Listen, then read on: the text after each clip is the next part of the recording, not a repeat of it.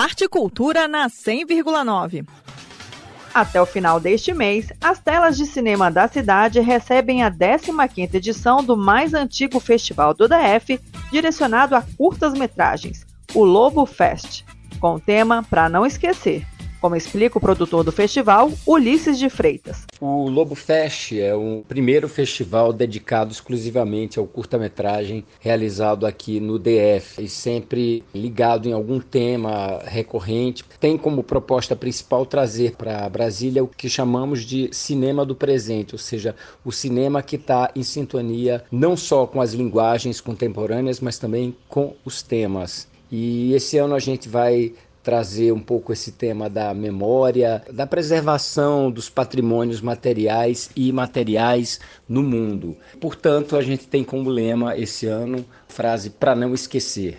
Devem ser exibidos 74 curtas-metragens de 41 países, que abordam aspectos políticos, sociais, estéticos, geracionais e regionais. A gente está trazendo filmes praticamente dos cinco continentes e de países cuja cinematografia é pouco conhecida, como é o caso da Nigéria. A gente tem uma coprodução da Somália com a Áustria. A gente tem filmes da Malásia, muito filme asiático, muitos filmes, obviamente, europeus. Canadá, Estados Unidos e América Latina. E os gêneros todos, né? Mais um tema recorrente é a guerra. Esses conflitos que a gente está vendo eclodir agora é, já estão presentes no, no, nos curtas. A gente tem um curta, por exemplo, da Palestina, a gente tem curta de Israel, tem curta da Turquia, do Irã, que é o país que mandou mais filme. Na programação, além da exibição de curtas-metragens,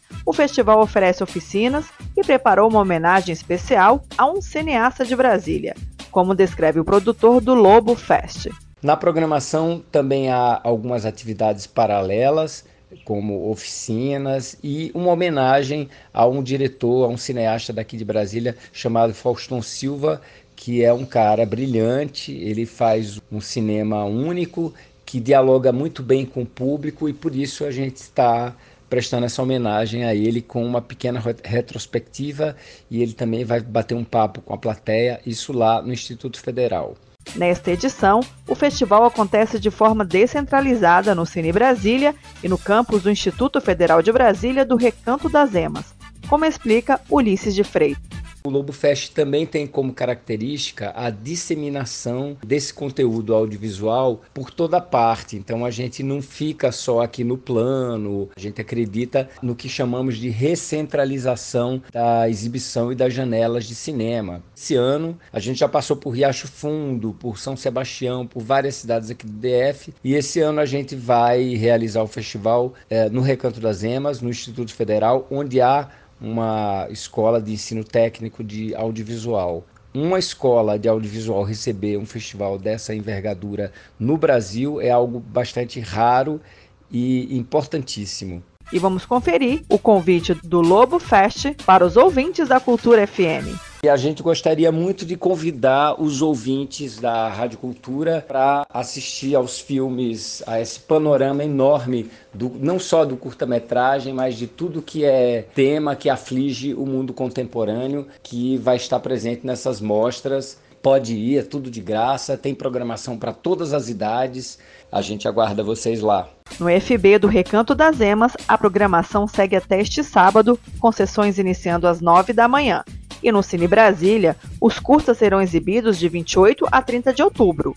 Destaque para o curta-metragem Helena Sinto Muitas Saudades, sua voz Josiane, que é adaptável para o espectro autista. A entrada no festival Lobo Fest é gratuita e a programação completa está disponível no site lobofest.com.br.